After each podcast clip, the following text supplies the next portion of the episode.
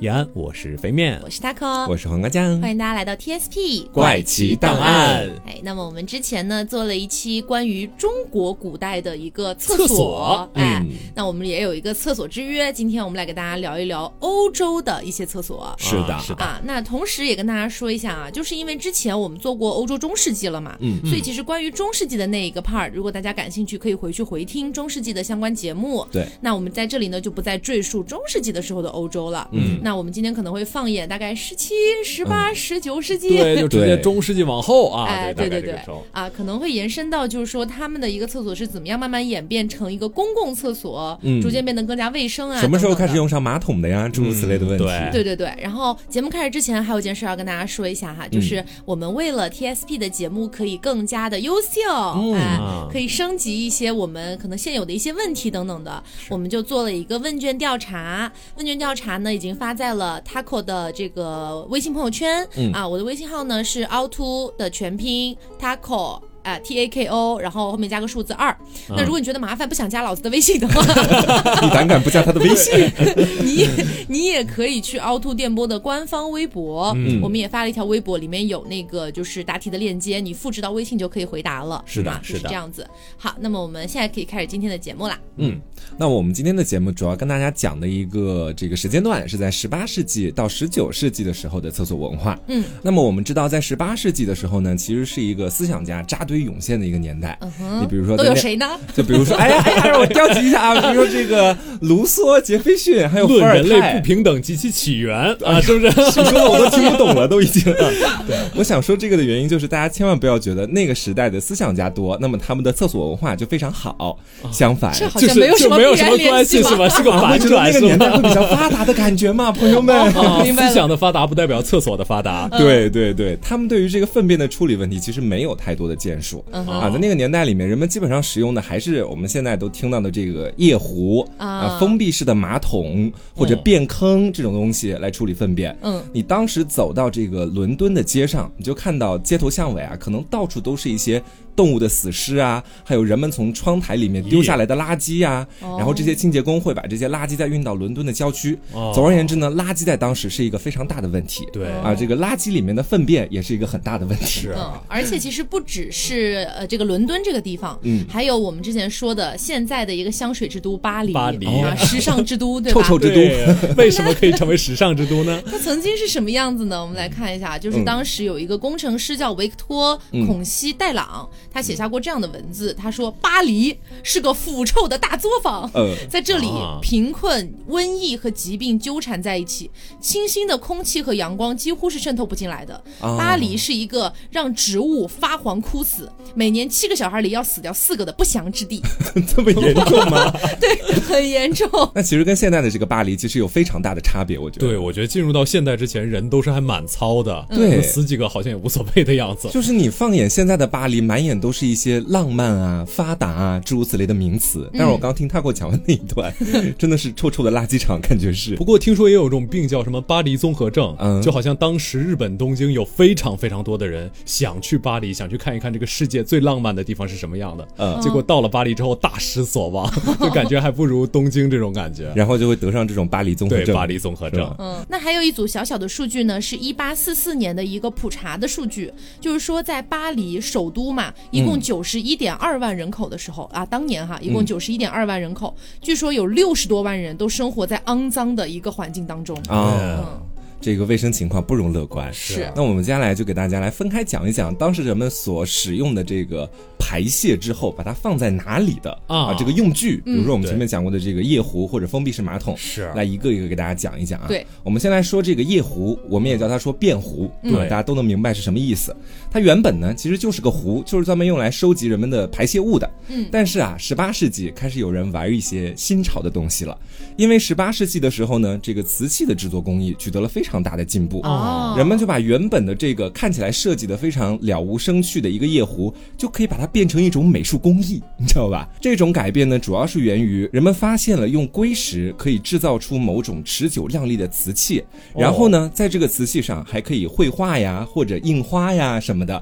那夜壶作为这样瓷器的一种，也可以在上面去给它涂涂画画。哦那关于此呢，还有一个挺有意思的小故事，可以跟大家分享一下。想想听，对，这个小故事的主人公呢是本杰明·富兰克林，大家应该都听说过。哦，富兰克林，嗯，对，是美国非常知名的一国个父嗯政治家。对对对，他在起草《独立宣言》几个月之后啊，这个富兰克林就远渡重洋来到了当时的法兰西，法国啊。嗯，他去法国干什么呢？考一下，他去法国呢，主要是想跟当时的法国人聊一聊啊，希望他 们 呢，对，在这个我们要呃抗英造反了啊对，在这个抗英的独立战争当中，他希望把法国拉过来做他的盟友。嗯，哦我们说这个富兰克林来到法国之后啊，一时之间，所有的人基本上都知道他来了，大家都想见识一下，哇，这个从美洲来的人究竟是个什么样子就呀？很受欢迎是吗？，对，对他也挺出名的。啊哦然后说这个富兰克林他也很高兴，他在高兴期间呢，就允许了当时的这些法国人给他画下自己的肖像。啊，等于是可以涂涂画画干嘛？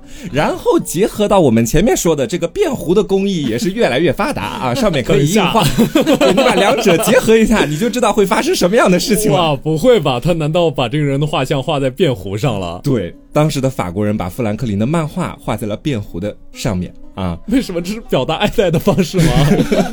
就当时知道这件事情的富兰克林，其实他并没有特别生气，哦相反他是一笑了之的啊，他应允了这种行为。对，其实如果大家去看过富兰克林的一些传记之类的，是能够知道他的一个性格应该是不会对于一个就是便壶上面印了他的照片而生气的这样的一个人。他可能也是觉得自己来到了异乡，这可能就是他们关爱自己的方式，把自己放在便壶上面，那我勉强接受吧。 对，不过这么说的话，便壶的确在法国的历史上是有很重的一个地位的。嗯，对，我们原来讲过路易十三、路易十四，他们都特别特别喜欢便壶。他们两个都有一个什么样的嗯习你惯呢？是说他们不喜欢吃饭，喜欢便壶 是这种这种程度的喜欢不吗？仅仅，我跟你说，他们每天早上起来第一件事就是在便壶上听那个臣子给他们禀报。啊，对，就是一天到晚坐在便壶就上。一边拉屎一边听。对，这都没什么隐私啊，我觉这得。不 仅没什么隐私，而且周围还有仆人为他们这个怎么说呢？哦一天到晚在服侍他们，而且我甚至很怀疑他们会不会得什么痔疮之类的。是因为这有久可能坐哦是吗？对，一天到晚坐在便壶上，而且最可怕的是什么？这个路易十四在用完这个便壶之后，他这个便壶还会用来干另外的事情，啊，他会用来刮脸，什么什么什么？对， 他就是便壶刮脸，对他用便壶里的水，然后再加上刮胡刀，直接把脸给刮 掉。你确认是同一个对，便是壶？同一个便壶。 那不是 你什么本人洗有脸问过盆什他么的吗？吗？ 你现在打个电话过去问一 下，不然听众会质疑我们的。喂我跟你老陆说啊这是真的，这是真的，我真的在书上看见的。然后这个东西，而且很可怕的是，这个好像是从古罗马时代就有流传下来，那个时候就有便壶一壶多用这么一说。天哪！哎是，然后他们这个叫古罗马的遗风。是，啊我觉得说这个民俗，大家可能一开始听到的时候会觉得说特别奇怪，嗯，但是结合我后面我查阅的一些资料，我现在可以先给大家做一个小小的解释哈。就可能有一部分的原因是，当时的他们很多人都觉得说，人排泄一些东西是属于自己的一个本能反应、啊，这些东西没有必要遮遮掩掩，或者说觉得把它偷偷藏在哪个地方一样，所以说他们可能就 会因为这种思想而逐渐外化到说可以一壶多用。当然，这只是我的一个猜测啊，嗯对是这个样子。我觉得这种思想好像有多重的反复，就有的时候好像排便是蛮不礼貌的，有的时嗯候好像还赞颂排便。对， 而且有好这个像时代嗯我看完很多资料之后，我发现一个现象，就呃，从我们的角度上理解，就是因为排便它毕竟是一个暴露生殖部分的嗯一个行为嘛。对的但。是好像在那个时候的人们，他们会觉得说排泄这个行为和比如说一些呃隐喻上面的东西，嗯是分开的。就是它虽然都是用这个部位，但是我在排便啊、排尿啊，好像就被别人看到，也不是什么太大的事情。这是一个低贱的生殖器。对， 但是如果是就比如说这用手啊，自己去安慰自己啊等等的，呃好像就不能被看见。是他们在这方面分得这么开，哎但 我觉得奇怪，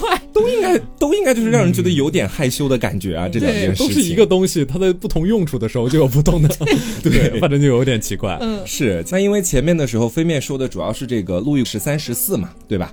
那么我们现在跟大家讲讲，就是当时富兰克林到了法国之后啊，当时这个法国国王路易十六。他就发现了自己的一个嫔妃，嗯、也迷、啊、对 老，迷上了这个富兰克林、啊、啊！你想想，就是在这个后宫当中，有一个自己的嫔妃爱上了他国的一个人，嗯、而且还是政要的这种感觉，对、嗯、高层政治人物、啊。 你觉得路易十六会怎么样？会非常开心。你真的是看这种历史看多了，N T 二狂喜啊！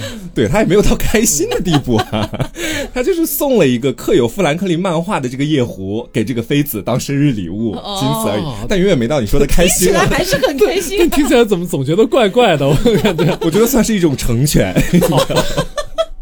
对你的爱是手放开是吗？ 对。然后我们说完这个小故事之后，再来说一说，在法国这个地方，其实有人喜欢夜壶、嗯、啊，在上面印画，也有人会厌恶夜壶。嗯，为什么会厌恶这个东西呢？主要是说啊，在这个十八世纪的法国民间，有一些家庭主妇，他们会拿这个夜壶当武器， 就是不管是用来防身、御夫或者干嘛的，都会用上。你是说泼屎吗？ 就是把它当一个冷兵器的 那种感觉，嗯拖把战士，天下无敌是吧？对，这故事怎么说的呢？说法国有个画家叫让·巴蒂斯·格鲁兹啊，他的妻子就是这个样子。这个格鲁兹的头部被妻子用夜壶猛击了数次， 但是他觉得啊，我只是受了一点轻伤，好像也没有那么严重。但是为什么狂喜？对，为什么这些女人，为什么这些怒火中烧的家庭主妇就这么爱拿夜壶当武器呢？在当时也是引起了很多男人的这个愤慨的心情，也发表了很多文章来驳斥他们啊。所以其实最后也没有研究出来他们为什么会这样。嗯其实我觉得这个跟国内有一个现象挺像的，嗯、就是你们有没有觉得小时候家长打孩子一般都拿什么打？鸡毛掸子啊？你我觉得哎，那么那么古派吗？我觉得是拿顺，我觉得是拿手边一些顺手的东西打，你知道？啊，那可能我们家不太一样吧。嗯、我们家就永远拿衣架打啊，啊就就就那个穿就是衣衣服挂上去那个衣架，就拿衣架打好狠毒的心啊，你 知道？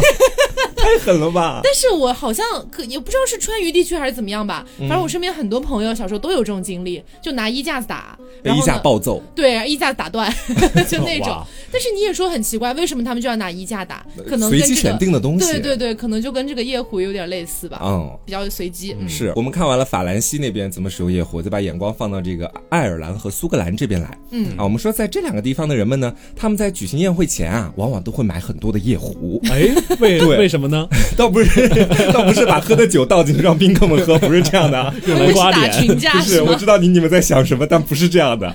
这是主要是宾客们喝的都比较醉了之后，那么有有的宾客可能就会去上厕所或者干嘛的嘛。哦、那你知道，一个喝醉的人上厕所上这种夜壶，他很有可能就会一不小心掉下去。对，啊，啊不哎是夜壶掉下去，夜壶怎么掉进去？啊不是粪坑怎么掉下去？好好好好好，他是可能会把这个夜壶踩碎呀、啊， 或者弄得他就是。支离破碎的哦这种感觉，这倒是了。但是当时的人们觉得说，宾客把夜壶弄坏，显示的是当天这个主人的照顾十分的周到 啊，就宾客玩的很高兴，对，大家一起砸夜壶、摔夜壶这种感 觉，哦喝的够多。对，而且我想象的就是，可能有的人是排泄完 之后再把夜壶弄碎的， 所以就很有可能在一个办宴会的主人家里面，满地都是那种碎掉的夜壶碎片以及尿液，都有可能。那么听众朋友们， 下一个问题听到这里啊， 先预警一下后。后面口味可能会更重。嗯、如果你此时正在吃饭啊，请放下手中的汉堡嗯啊，不是，或者放下手中的手机啊，让他们放下吃饭的东西来听我们的节目。不是我说反了，就是可以在不吃饭的时候选择收听啊。嗯、对，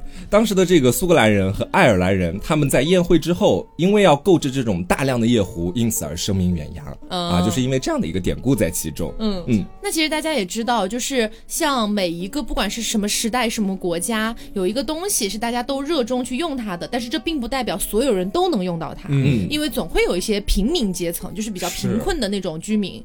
然后呢，比如说在一八四七年，有一个法国的报纸叫《市政通报》上上面有一个读者哈，去给那个报纸写信，嗯当中写到说，商店之间的所有间隔地带，所有能够通车辆的大门的拐角处，嗯还有所有街道的尽头，所有人行道旁的树木难，不都已经成成了巴黎人的小便处。哇， 就是可能即便在家中有便壶，也不一定能在外面随地的找到便壶。嗯啊、所以就可能会随地大小便这个样子。哎呀，我觉得这个在那那个年代真的是我觉得非常清口味的一件事情了，不对然他们能怎么办呢？而且还说，在巴黎正在撒尿的人，嗯仿佛是一种神圣不可侵犯的 感觉。怎么说呢？正在进化，哎，怎么说呢？因为比如说哈，你看到有个人在随地大小便，嗯那其实可能就会有人站出来制止他一下，对你不能随地大便你，好哦没素质呀，哎怎么会这么说？对吧？？我们会这么理解吧？是啊但其实并不 会。怎么大家还要向他 跪下来？凭是什吗么阻止我大小便不是是吗？，旁边的人可能就是无动于衷，嗯就是可能也不会看他，也不会阻止他。然后不一会儿呢，那个人的尿液哈，可能就顺着那个凹凸不平的路，就流到了旁边围观的人的脚边啊？但是即便流到了脚边，他也不会说什么。我以为旁观的人会用手指进行捻一点尿液，舔一舔。这怪恶心的 啦！ 而且在一八四三年的也是市政通报上面还说到，嗯有些人甚至在巴黎的市中心随地大小便，光天化日之下就会碰到一些在那儿光着屁股的人，哇而且他们还会毫不掩饰，我的甚妈至呀一点儿都没有觉得羞耻，甚至这样的人还不在少数。嗯，嗯，当时的巴黎，真臭臭之都。对，但是我们说，其实到了这个十八世纪的末期的时候啊，人们对这个身体机能还有正常的排泄反应的看法出现了一个重大的改变。哦什么改变呢？就是以前人们觉得说，哎，我人有三急，不必遮遮掩掩，你想尿就随便尿吧，想对呀拉就随便拉吧。但是十八世纪末期的时候，他们觉得说，这种人体的正常反应成为了需要遮掩或者说刻意忽略的一种东西。嗯，那么以此呢，也影响到了很多人在使用这个排泄装置的时候发生了一些变化。嗯，当时的很多这个匠人啊，他们都会用自己的巧思把这个夜壶隐藏进家里面的某个家具或者某个装置当中去。嗯那这样的话就可以让人不是第一眼看到就是夜壶就是要拉屎撒尿的。哦，就是隐蔽起来了。对，当时出现了一个家具叫做夜桌。啊，这个桌子其实一般出现在人 们的这个卧室当中，不是在桌子上拉屎撒尿。我们今天讲也是稍微通人性一点的，好嗯好的，吗？好的。对，这个夜桌呢，它主要就是像橱柜一样大小，它的里面呢可以容纳一到两个夜壶，但是它上面应该还有一层木板是盖上去的，嗯所以在这上面你也可以放置脸盆呐、或者水壶诸如此类的不 东西。熏吗？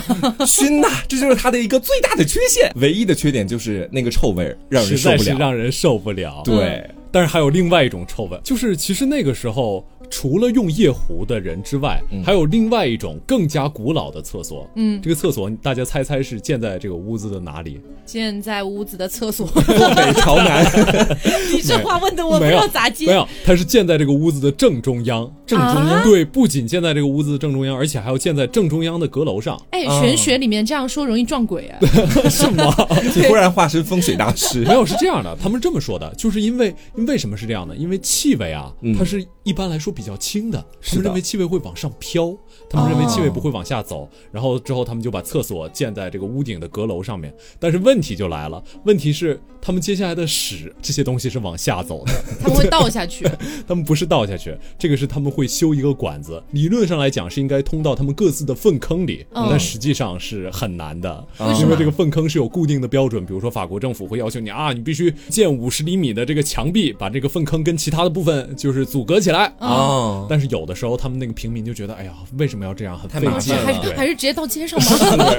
嗯那个既方便也没人 说。对，而且还有一个问题是什么呢？就是他们那个楼层啊，因为那个时候没有像咱们现在这种制式的建筑嘛，嗯所以那个时候建筑都是千奇百怪的，花样频出，嗯所以他们那个里面的水管会走得非常非常之复杂。嗯，而且那个时候，就是因为它制作这个水管的工艺不会像今天这样能弄塑料这些东西，嗯，他们那个水管可能也是陶瓷制 的，所以一到夏天的时候，那个水管的味道简直令人难以对忍受。令人难以忍受。而且最可怕的是下雨的时候，嗯据说下雨的时候，整个屋子都会散发出可怕的味道。哦，嗯，对，其实飞面说的这个在法国是有体现的，比如说拿破仑一世他就颁布了一个法令，嗯、这个法令呢是本身在一八零九年就发布过的，然后他在一八一九年又重申了一遍，就是说每一家每一户这位业主哈，嗯、你必须要确保你自己要修建这个化粪池，嗯、而且这个化还不一定化粪池，就粪池也行，对自嗯己要修建自己的粪坑，对粪坑，然后你要保证它是密封良好嗯的，密封良好，对，就是整个给它完全封死，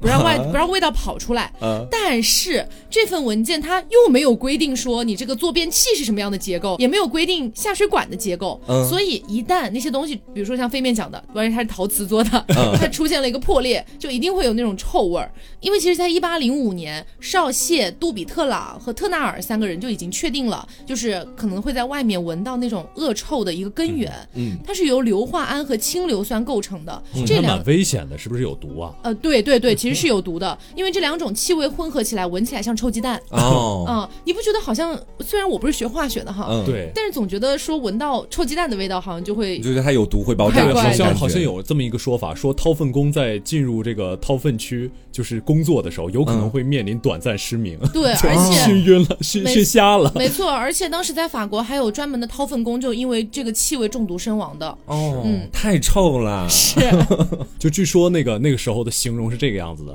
粪便堆积成柱状，一直到马桶口啊！然什么东西？等爆满的管子爆裂之后，整个房子就成了臭气弥漫，然后没有人离开，因为大家已经习惯了这种恶心的场面。啊 对，然后他们甚至羡慕农民，说农民可以在野外自由的大小便，实在是太幸福了。 我其实现在还能稍微有点理解他们，就是你生在那样的一个年代，你看到身边每一个人基本上都在随地大小便，嗯啊、见惯不怪，对，随便倒垃圾，随便倒自己的排泄物，你可能心里也就慢慢适应了。我在想，但我只是觉得哈，就是你像欧洲这些国家经历了中世纪那样的昏暗，嗯、然后即便是已经度过中世纪了，十八、十九世纪了，还是这么脏乱差，嗯，他们。为什么啊？短短几百年过 去，现在装的自己好像是个人似的，这是怎么回事呢？哎 呀，爱装呗，不明白 啊！是行，那我们前面说完了这个夜壶，但接下来就跟大家来说一下这个封闭式马桶。嗯啊，封闭式马桶，大家可以在脑子里去想象一下它的样子，就好像是 我不想想象，但是我怕很多人没有办法想象到底是什么样啊。嗯，其实就好像是一个座椅，然后把座椅那个人屁股坐的地方挖了个洞，底下连接的就类似于粪坑啊。或者是一些装粪便的东西，嗯，这样的话你就可以坐在上面进行你的排泄，你可以这么理解它，嗯，就是比夜壶可能稍微舒适一点，对，啊，可能还有个靠背啥的，夜壶，夜壶加夜壶 Max，对，啊夜壶 Plus，对， 是。然后我们说到这个封闭式马桶，其实它是有贵族版本和平民版本的，哦，两个版本。在贵族的版本里面呢，它相当于是一个私人宝座啊，装扮的那叫一个富丽堂皇，主要就是为了迎合主人的这种奢华的品味。基本上你看到它的马桶。桶如果装的这么富丽堂皇，你就觉得说身份贵重之人是就会这么觉得，只有身份贵重的人才拉得起这种屎。对，在法国，这个路易十五和路易十六都有自己的私人宝座，并且呢，两个人还为此沾沾自喜、啊。哎呀，咱们刚才提的路易十三、路易十四，这一脉是传下来了呀，也是有的。 对， 我们来先说一说路易十五他的这个宝座究竟是个什么样子吧。嗯啊，他的这个马桶呢是用黑漆木制成的，嗯、上面用黄金刻着日式的风景画。还有百鸟图，中间镶嵌着珍珠母贝，周围还配有这个青铜装置啊！你去坐上去的这个垫子，它还是绿丝绒质地的，哎、简直就是让人觉得说哇，非常奢侈，好奢侈啊！对，其实你有没有觉得，你刚刚说的是路易十五还是十六啊？路易十五。嗯，你有没有觉得路易十五的这个厕所，嗯就是感觉比现代的？嗯、当然，我也没有见过那种真正的有钱 人他们厕啊所什么样子，但是就大概能想象，因为大家现在的厕所都会做的比较简约，嗯、对对吧？然后可能是自动的那种冲水马桶啊，嗯、啊不是什么什么自动，就是那种可以，你懂我的意思吧？就日本式的那种，对，就洗一下，哎，对，嗯对，可能好像就没有别的东西了，但是。是他们可以镶嵌宝石、绿丝绒这种东西，嗯你们不觉得心动吗？啊，就是其实也还好，屎而已，哪有那么多讲究 啊？不是，但是我说实话，如果有一天我真的有钱到了国王的那种级别，你也要在马桶上修百鸟图， 对我也要在马桶上，就是让一个能工巧匠给我雕刻出《清明上河图》。哦对，我记得好像有一个外国的什么纯金马桶，你们有没有听说过？有有有， 好像还被偷走了，是不是？哎，但是己不觉得纯金马桶和比起那种镶嵌宝石、珍珠的，还是不能比的感觉吗？纯金马桶不会贬值的。你是在炒股是吧？你从美观上面来感觉，我觉得确实还是在上面印一些东西更漂亮一啊点，就会带有一些文化气味。但是会 不会放到马桶上就会 有点奇怪？总 之是我们刚讲的是富豪阶层嘛，嗯接下来讲讲平民阶层。嗯，在十八到十九世纪的这个欧洲和美洲啊，其实大部分的这个上厕所的地方，这个封闭式马桶基本都被放在屋子外面啊，它不是放在屋子里面的。基本上那个时候呢，我们虽然说是平民阶层啊，但嗯是可能我觉得说在当时。看来和我们现在所认识到的这个平民还是不太一样的，就不是农民阶层。对，因为有一些人，他们家里面还是有小花园的哦啊。通常呢，他们就会把这个上厕所的地方设置在花园附近，而且有的人可能是这个虽然是平民阶层，但他有点小钱，他可能会把这个自己家里面花园的厕所修建的也挺富丽堂皇的感觉。嗯，然后呢，看起来就像是一间小小的卧室。哇， 家里面有客人来了说：“哎，我今晚可以睡这里吗？” 哎、对，睡我们家的厕所 吧。对。而且这个茅房的外形呢也是各不相同的，有用木头搭的，也有用大理石去建的啊，各不相同。有的茅厕它是隐匿在这个花园当中。如果你想想看啊，这户人家，比如说今天下午来了一堆客人，或者是这个主人他自己想要去上这个厕所，他不会去跟大家说我去花园里上个厕所，他不会讲这句话，他会说我要去采摘玫瑰， 来代表自己要去上厕所。当时是有这样的一个话术在里面、哦。我记得我们好像有说过什么绣花香，是不是也类似的？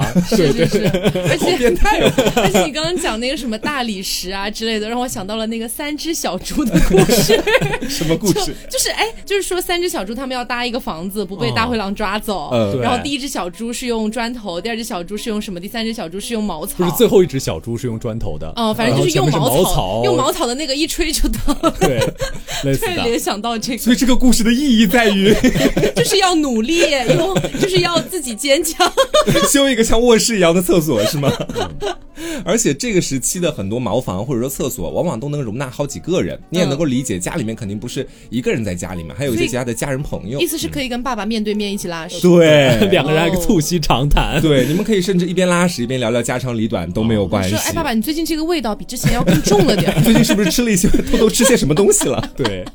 而且在十八世纪的时候呢，游走在欧洲和美洲的这些游客也会有一些趣闻。嗯、啊，说在一七八四年的时候，在这个弗吉尼亚州有一个客栈叫做米奇客栈啊，不是米奇妙妙屋的那个米奇啊，就叫米奇客栈。它的老板呢，约翰米奇，经常会遇到一种情况，因为我们先知道啊，这个客栈它的厕所就是我们前面所描述的一个小茅屋，然后里面很多的那种封闭式马桶，就是也可以很多个客人一起去上的。嗯、但是在这个客栈里面，经常会遇到一个问题，让老板非常的头。痛就是醉醺醺的客人，可能上着厕所，上着上着掉到茅坑里去了，需要他去救。哦、这个终于可以掉进去了。对，因为因为我前面也说了嘛，很多客人是醉醺醺的情况之下才会掉进去，嗯，大家应该也就可以理解了。所以呢，这个店长当时就想了个办法，他是在这个厕所当中，在每个坑位上方都挂了一条绳子。啊旁边呢还写着这个布告，说提醒诸位，若跪屁股滑下 坐圈，勿向店家呼救啊！不要向我呼救，请用绳子自拔，啊把自己救上来。我的妈呀， 难以自拔是形容掉下去上不来的。难以自拔，可以可以。是。那其实我不知道大家会不会很好奇哈、啊，有了这种封闭式马桶之后，学校里又是一个什么样的感觉呢？哦、哎，因为其实感觉像夜壶这样的东西，感觉不是那种可以很多人一起使用的那种公共不是很适合。小孩子用的，对对对。嗯、然后我们来看一下，在十九世纪的这个法国这边哈，嗯、根据皇家圣路易中学的一个专员的一个记载，说当时呢学校的这个厕所是偏向于封闭式马桶的这样的一个结构。嗯，然后呢，当时是要求说每个包间，每个 包间吃饭吗？每个隔间好吧，嗯、每个隔间都要从地面然后到屋顶，整个全部用那个石膏板给隔开。然后隔开之后呢，大家还要干一件事儿，就是在他那个包间的那个门上，嗯，要开一个小洞。干啥、啊？你猜猜？呀？对，你猜猜？要要往外， 要往外地址是 吗？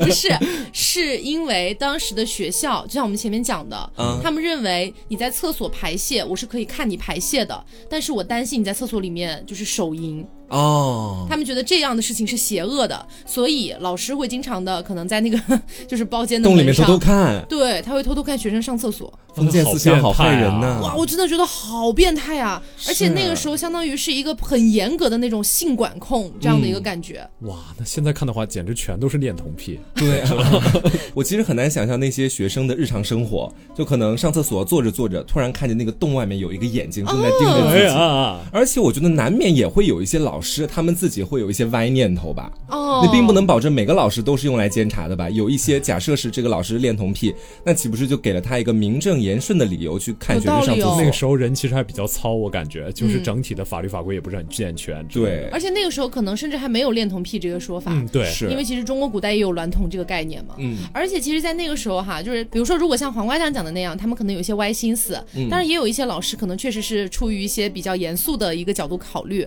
嗯、但是就会有一些老师给出一些看似有点冠冕堂皇的解释。嗯，怎么说呢？就说因为课堂的时间是很宝贵的，嗯，然后呢，哦就有一些学生他可能谎称自己要上厕所，就跑到那个马桶上面去蹲着，一蹲蹲很久。哦啊，然后就不回来上课，所以他们才要挖一个洞监视他们在干什么。天哪，你这让我突然想到什么吗？嗯想到现代上班族如何对摸鱼 996 你知道吗是啊哦，对哦，好多人其实都这样，就比如说在自己的工位上不好意思去开小差或者干嘛，转眼就到公司的厕所里面去上对厕对所。对对，好像有这么说法。然后之后有的大公司会出对策，你上厕所时间不能超过十分钟什么的。啊我觉得这真的其实挺吓人的。是，嗯，而且其实像当时有一些，像我们刚刚说的，已经是皇家圣路易中学了，嗯啊，就可能说抓学习抓的比较紧哈。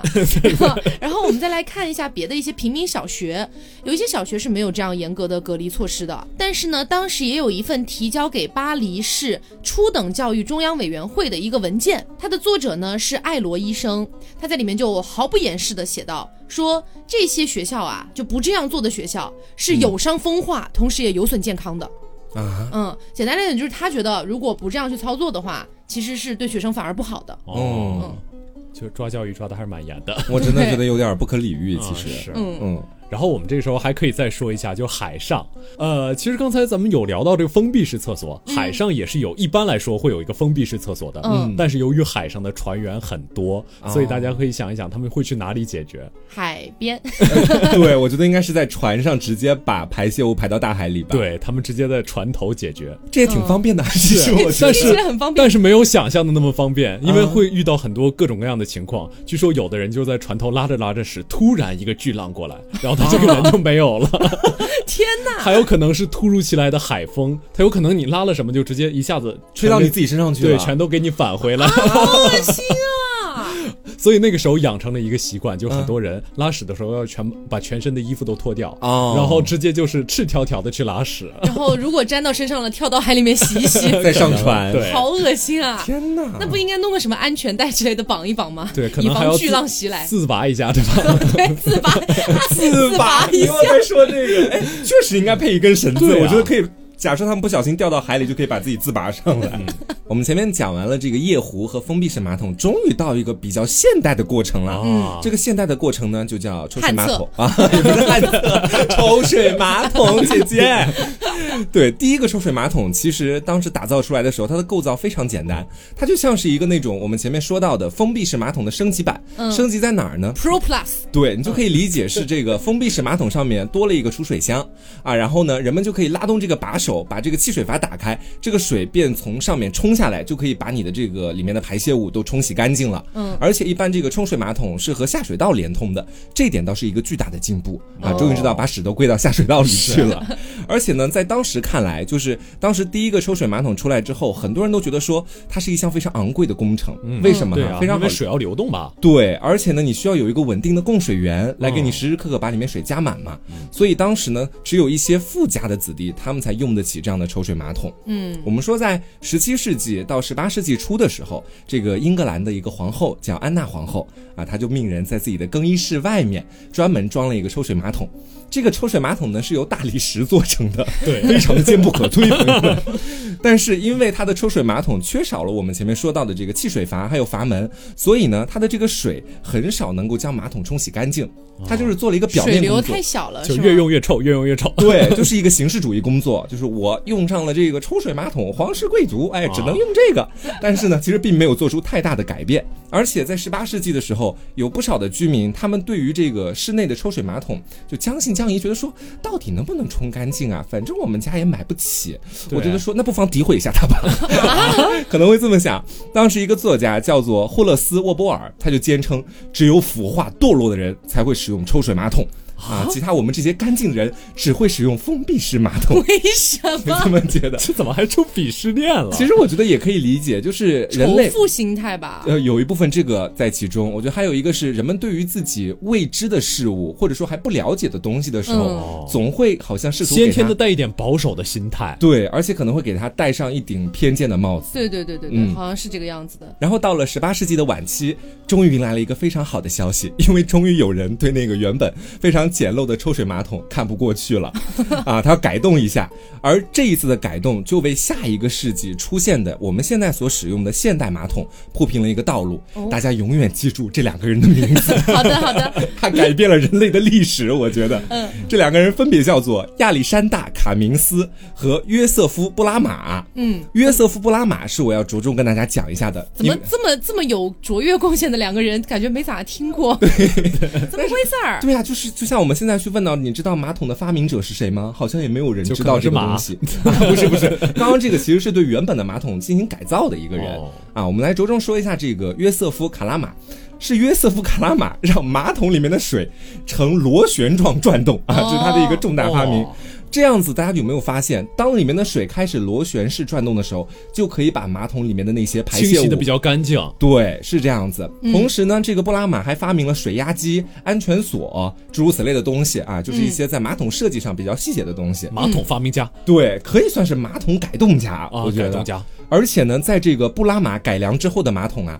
在之后历史的九十八年里面，他设计的这个抽水马桶一直都是 number one 的那种 感觉。 number one，对，没有人能超越。再说一遍，再说一遍。 number one，没 有人能超越他设计的马桶。我这脑子有病，我拽个屁的英文，我 真的是还还是一个大家都知道的第一名。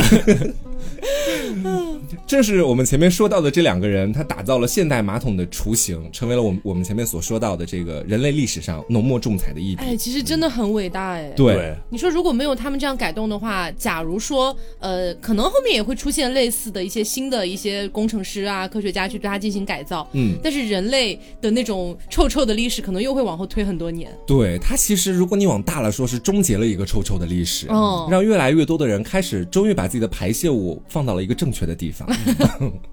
然后我们说，就算是我们前面说到的两位伟大的发明家发明出来了这个改良马桶之后，嗯，还是有很多人不相信，还骂吗、啊？ 还是骂的，有很多人顾忌的。一种原因就是我们前面说到的那个作家说的啊，使用这个抽水马桶的都是一些堕落的人什么的，啊，影响到了当时很多平民的看法。然后还有另外的一部分原因呢，其实就是因为有很多人他们从前用惯了那种封闭式马桶，嗯，或者说便壶，觉得哎呀多好用啊，干啥要换呢、啊？所以他们。就不愿意去接受这个最新的抽水马桶，就嗯比较保守，像我们老年人不用手机，有的时候不用智能手机一样，对吧？对你其实可以做更贴切的比喻，就是假设是说现在每个人都可以在大街上随地大小便或者怎么样，嗯、你再直接转到每个人都必须去公共厕所上厕所，你就会发现两者的这个愉悦的过程当中，还是会有一部分人想念从前的那种落魄的感觉。哦、我明白，其实可能会更有点像垃圾分类吧。嗯、哦，是是是，哎，很有这个道理，对的，对吧？嗯、哎呀，我这小脑瓜， 哎呀， 转起来了，转起来了。对，但是不管怎么样嘛，有多少人反对，在之后没有人能阻挡得了这种科技的巨大改变。嗯啊，它的这个历史潮流基本上还是把所有的人类推向了使用现代马桶的这样的一个地步当中。挺好，挺好，挺好的。那其实就像黄瓜说的，后来有了一些科技的进步嘛。嗯，那其实到一八四三年的四月份的时候，仅仅是巴黎这一个城市就已经记载了有四百六十八个公用小便处了。哦，嗯，等于说就是好歹是进步了一点，对，文明了一些。嗯 对，但是虽然一八四三年就已经有了四百多个小便处，但是又过了四年时间哈，到了一八四七年十二月份的时候呢，嗯、啊，这个公路上随处大小便还是很常见，因为它一个新鲜事物啊，要被接受、再被广泛的采纳使用，还是需要一个相对长的过程。对对对，相对长一点的时间的。嗯，那还有一个原因呢，就是当时的巴黎的这个小便处设计的位置其实不太合理。嗯，就比如说他们会摆到一些那种很神圣的一些什么类似于像凯旋门之类的东西的旁边，知名景点旁边放厕所、啊对。对，因为他们觉得人流量多嘛，这里可能就需要。对对对对，也可以理解。其实 对，但当时的人们会觉得说，我怎么可以在这里上厕所？哦，他觉得这是对神圣的一种亵渎，哦嗯、所以他们反而就那想想说，虽然那边有公共小便处，但我还是想去别的地方上厕所，嗯、会有这样的因素。所以后来巴黎就一直在一直在改这样的一些呃小便处的一些位置，嗯、呃，后来才逐渐改好了过来。是，也是钻研了很长时间。对。咱们刚才一直聊的都是厕所嘛，就上厕所的用具。嗯、其实那个时候还有一个职业，我们觉得也可以聊一下，嗯，就是掏粪工。嗯，像我们刚刚 讲的中毒死去的掏粪工，是掏粪哦工真的很 惨，惨哦、而且 不是，我觉得这个职业用惨烈来形容有点很惨，真的是每次都是要冒着生命危险的。嗯、而且我跟你们说，掏粪工就是他要面临很多很多的风险，我们可以一一列举。嗯，首先啊，这个粪池上一般是盖有一块铁板的。嗯、啊，防止味道散出去。对，但是这个铁板在打开的时候一定要非常非常的小心，嗯、有可能打开的瞬间就会死人。啊、对，这么夸张吗？涌出的硫磺蒸汽可能直接会让工人窒息掉。啊，嗯， 然后接、哦、对接下来，而且还有一个事情就是这附近不能燃火，嗯、不能点着火，一旦有火，基本上就会立刻的爆炸。嗯，对，也是相当相当惨。而且还有我们刚才说的那个工人在这个地方工作久了的话，他嗯可能眼睛会熏瞎。哦，嗯，是因为过量的氨水，它可能直接会对工人的眼睛造成伤害。哦对，因为特别是那个时代的，像那种粪池啊什么的，基本上都是直接流过来的，没有经过任何处理的。嗯啊，然后可能很大一个片区的这些粪全部堆积在那个地方。是，而且还经历了就是放在那个化粪池里面长期的发酵。嗯对对，那个时候工人有两种活，一种活被称之为软活。嗯就是把那个粪水都给铲上去，另外一种就被称之为硬活。干嘛是要进入其中吗？对，硬活就是软活做完之后，如果有一些硬的东西，它依然 待在粪池底，不愿意离开，嗯、那就可能需要工人的手来嗯一点一点把它掏出哦 来。哎，这应该是一份高薪职业，我觉得。对，但是那个时候薪水是另说的。不过那个时候掏粪工倒是有很多人愿意去做。嗯，为什么呢？因为在粪池里会经常出现一些有趣的东西，比如说什么金戒指，哦、比如说有人掉下去了。对，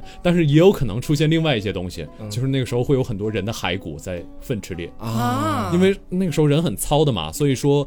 那个时候还特地申报了一个法律，就是说，如果你发现人的骸骨的话，你要是不报的话，你是这个掏粪工当的是有罪的。哦。而且其实我觉得说，因为我前面看有一些新闻讲嘛，有一些孕妇可能上厕所的时候一不小心就把孩子直接生到那个化粪池里去了，哦、那他们是不是也可能会掏出一些小孩的尸体在其中？很有可能。嗯、而且其实你不要看，就是说好像我们就按巴黎来说哈，你觉得巴黎这个城市也不小，嗯，然后有那么那么多人都在排泄，但是其实，在一八三七年左右，巴黎其实一共只有十四个掏粪工哦，所以他们的任务相对来说还是比较重的。掏完整个巴黎， 哦天 哪！这有点吓人呐！嗯啊，是。那粪便掏完、处理完了之后，它总得去个地方吧？对。你说它去哪里呢？嗯一般来说有两个地方，首先可以扔到海里，嗯，另外一个就是扔到太空里，应该没有这个能 力。对，另外就是一个扔到这个城市的一个特殊的垃圾场，嗯，这个垃圾场就叫鹰山。 对，这是法国巴黎。什么鹰什么山啊？啊，就是那个天上飞的老鹰的鹰啊，山山体的山，对对。哎呀，这个鹰山这个地方，应该来说也是鬼哭狼嚎的一个地 方，是应该是今天最重口味的地方之一。对，怎么说呢？就这个鹰山啊，它其实像一个巨大的粪坑，就是所有的很多很多年的粪便全部堆积在那里，陈年老粪都在那里，没有任何人去处理它。就让它在那里腐烂、发酵、发臭。除了这些之外呢，有一些液体类的东西，它可能不会到阴山这边去，它会怎么走呢？嗯、它会顺着那个下水管一路流到一个小小的阴沟里面，然后这个阴沟是一直流到运河里的。哦、嗯，然后呢，又在运河里和其他的一些河水混合到一起。嗯、那另一部分的液体呢，可能会顺着那个，比如说阴山的土地啊之类的，就渗入到泥土当中。嗯，渗入到泥土当中之后呢，会一直扩散到有居民居住的一个区域的水井里面。始终还是害了自己。对，会导致那些水井其实理嗯论上是无法使用的，但是可能那些地方住的一些贫民窟的人还是会去那里使用水井。那有的时候呢，阴山这个附近哈会刮那个什么东北风啊、北风啊之类的，嗯，刮出来的这些气味会整个飘到巴黎，就是飘回去，还是很臭。对，气味整个飘回去。而且呢，这个阴山附近哈，它还是有些街区的嘛，就离不远的地方，这些居民就会一直去抱怨，他们其实处在一个很糟糕、很糟糕的环境里面。嗯，而且呢，也在附近还有一个第七步兵团，这个第七步兵团里面的人总是因为水质啊、空气啊这些东西而生病。很多人都生病。对，一个生灵涂炭的阴山，就你感觉是人类自己把东西排泄出去了，然后借助着某一种方式又回到了人类自己的身边，对然后再来害人类自己，对，嗯，也我是觉得入我疾病什么的。是。而且我觉得我们可以再走近看一看阴山。曾经有个叫吉斯盖的官员，嗯，他这个人就只身去探索这个阴山了，然后他看到的景象是非常非常之骇人的。怎么说呢？滚圆的白蛆虫构成了一大滩白色的东西，啊，大概有十五英尺高，十五英尺大概有四五米那么高， Oh my，都是 god 蛆虫，想想啊太恶心了。然后接下来说那个下面死牲畜的这种污血流个不停，而且还有另外一些景象，也是那里的人谋生的办法。嗯那里的人会刻意的让一些牲畜的骨头跟肉腐烂，嗯以便养出一些红色的小虫子。这种红色的小虫子可以被卖去钓鱼。哦，是哦，他们谋生的办法。是有一部分人就每天光着身子在这里找寻各种各样的垃圾，啊然后求生这样的。我知道这个，这个当时被他们称为钓饵区，它本质上还是区。我只是觉得那群人真的太不容易了。嗯，后来是到了一八一七年，路易十八啊，到了路易十八了啊，老十八，老实他吧，呃，他的一条法令决定说，给巴黎拨了一块三十公顷的土地用作化粪池。啊，本来想到说阴山终于可以解放了，那块地方终于可以不会有四五米高的蛆虫了，但是工程迟迟没有动工，为什么呢？是因为那块地是属于奥尔良公爵的，他就不愿意说在我的领地附近你要建一个大型的化粪池。那我该怎么办？对，所以一直拖拖拖，你知道拖了多久？一八一七年发布的哦，一直到一八四九年，哦，阴山才终于结束了那样的一个悲惨的历史。嗯，所以，其实，在整个十九世纪前半叶之前，巴黎都是一个我们可以理解为巨大的呃臭都露天化粪池这种感觉吧是粪，露天坑粪池，嗯。嗯，所以其实今天就是跟大家比较重口味的啊，聊了一下这个欧洲的嗯啊呃厕所厕所的一个历史。是的，啊，相信大家觉得活在中国应该很不错吧应该？很 尤幸其福是当代了中对，国因，为我觉得其实即便是一八几几年或者一七几几年的中国，嗯，也不会像欧洲这么可怕。是对，嗯，像我们上次讲，如果大家没有印象了，可以回去回听一下哦。是的啊然后大家也不要忘了，我们 TSP 做了一个小小的问卷调查，嗯听众满意度的调查，希望大家都可以去看一下。有两个方法，第一个方法呢是加 Taco 的微信，Taco 的微信号是凹凸 Taco 二。凹凸呢，就是凹凸的全拼，嗯，taco 是 T A K O，最后是数字二、嗯啊，这样就可以加到我的微信，在我的朋友圈就有分享这个链接。嗯，那如果说你不想加老子的微 信，啊，再重申一遍啊，你为怎什么么敢的？你怎么敢的？ ？Why？为为什么不想加老师微信？ 如果你不想的话啊，可以去看一下我们的凹凸电波的官方微博，就叫做凹凸电波。然后我们也分享了这个问卷的链接，呃希望大家都可以去帮我们填写一下，也能帮助我们的节目做得更好。对，也能帮助我们更了解你们。嗯，没错。那我们今天节目就到这里啦，我是飞面，我是 taco，我是黄瓜酱，那我们下周再见。拜拜。